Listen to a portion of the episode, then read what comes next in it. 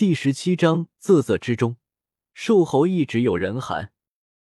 棺材历经沧桑，已经垂垂老矣。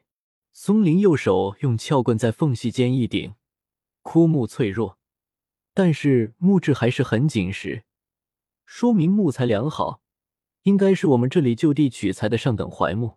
槐木以前做棺材使用较多，木质紧实，十分坚硬，但是干燥以后非常容易变形。因此要干燥以后使用。十分粗大的槐树不多，我们那里做棺材讲究几块板，板块越少，棺材越好。最穷的人用松木，七拼八凑，钉子羊钩；富裕的人用槐木、梨木，这是我们那的习惯。松林他们一起撬开棺材，里面的女尸已经全部腐烂，只有白生生的骨头拼起来一个个黑孔。根明有点胆怯，但是手电光照在尸骨上，十分晃眼睛。这个女人真是有点钱，口里有含，脖子有带，头上有箍，指头有戒，手腕有链。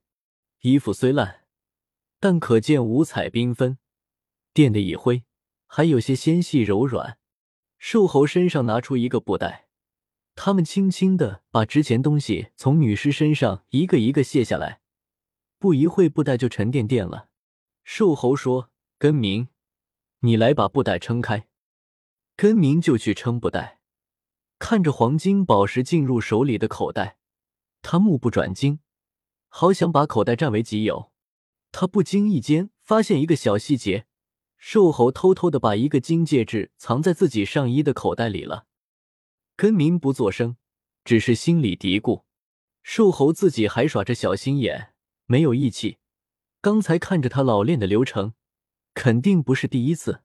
跟明受瘦猴启发，自己也想藏一个小物件，无奈两手抓不带，无计可施，只能眼睁睁看着瘦猴和松林在棺材里捡东西，捡完了目之所及的，又轻轻把骨头拿开，看尸体下面还藏了什么好东西。果然有一串晶莹剔透的珠子，还有几根玉簪。估计都是墓主人生前极为喜爱的东西。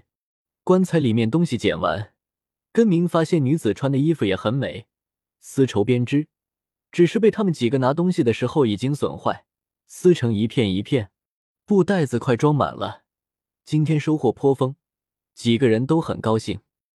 松林说：“奇了怪，女子独墓还是很少见的，按理说应该和丈夫合葬呀，难道还有一个墓室？”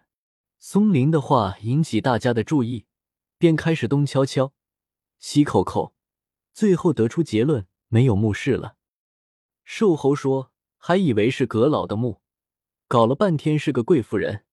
要是阁老的墓的话，估计比这豪华几十倍。”几个人又拿了童男童女、铜镜、脸盆、屏风之类，林林总总，每个人都满载。松林说。要留一样呀，不能拿空，这是规矩。放下哪一样呢？几个人看了看，哪一样也舍不得。最不起眼的也比他们之前盗的墓葬品要好。瘦猴四处又检查了一遍，看看有没有什么遗漏，好像没有字钱。又找了一圈，还是没有。松林说：“猴哥，留一件什么东西？你看看吧。”瘦猴阴笑一声。说这些全部拿走，我们已经留了。松林说：“留什么了？”瘦猴指一指根明。